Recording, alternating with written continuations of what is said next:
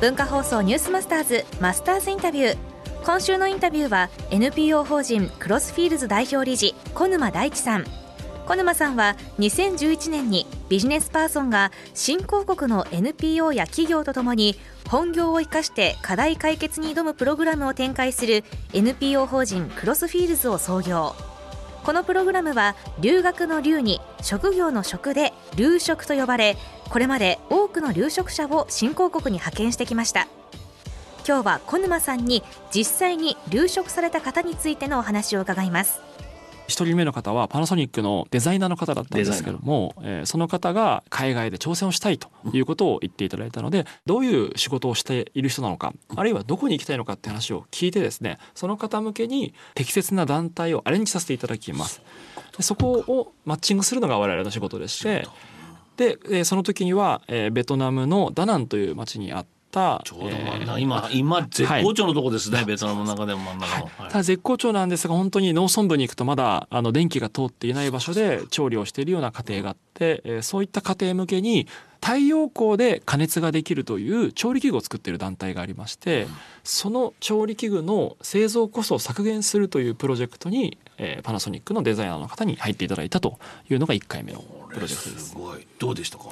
まあ、1回目のプロジェクトだったので反省もいろいろあるんですが、あの試作機でコストを15%下げられるものっていうのは作って、えー、帰ってこられるということをやってですね非常に現地からもですね、まあ、あのそのプロダクト自体をそのまま使えたわけではないんですがこれだけ一生懸命取り組んでいただいて本当に嬉しかったということを言っていただいてですねあのすごく、えー、いいプロジェクトになりました。あとはさらに言いたいのはその行った方がですねもう行って、えー、7年近く経ってるんですが、はい、実はパナソニックの中で新規事業を成功させまして、はい、2017年にあの自分が作ったプロダクトをですね製品として発表していまして、うん、まあ、そういうこうイノベーションを起こせる人材に7年間かけてそこから育っていったっていうところがあの誇らしいところだなと思ってます、ね、これはすごい。ということは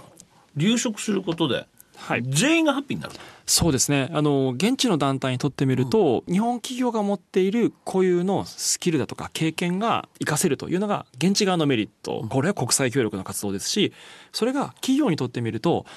イノベーションを起こせる人材あるいはグローバルで活躍できる人材を作れるというリーダーを育成するメリットがあると、まあ、そのウィンウィンが両方ともに届けられるというのが我々の留職プログラムの仕組みだと思っています。今この現段階でどのくらいの人数の方が行ってますか？えっ、とですね今まで約35社からですね35社、えー、130人ぐらいの方がアジアの10カ国に行ってそこで本当に濃い経験を数ヶ月間していただいています、うん、その中でも小沼さんがこりゃすごいぞっていうのがあったらご紹介ください。そうですね。あの最近あの帰国された方の事例ですと、はい、ある自動車メーカーの、方がですね、はい、えー、インドに行ってですね、インドあのインドの旗織り機っていうのが、えー、女性たちの間で流通してるんですが、非常にこう回すのがすごく重たくてですね女性の重労働につながってしまっているというところでそこを、えー、ソーラーエネルギーを使った新しい旗織り機っていうものを作れないかっていうのをチャレンジしているところに、えー、行かれてですねそこで自動車メーカーの研究者の方がまさにそのプロダクトエンジニアリングの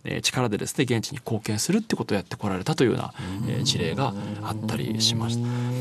あとは例えば製薬メーカーのいわゆる MR というか営業の方がですねうんすね、インドネシアに行ってこれから病院が薬局を立ち上げるという時にどういうふうに薬局を立ち上げたらいいかっていうところの薬局の立ち上げプロジェクトをやったりですとか、あるいは人事の専門家の方がカンボジアの小さな工場の人事制度をゼロから作るですとか、まあ、そういった形でですね、まあ、エンジニアから経理の方人事の方それから営業の方、まあ、そういった方がいろんな方がそれぞれの、えー、専門性を生かして現地に貢献をしに行ってるっていうところですね。いかがですか？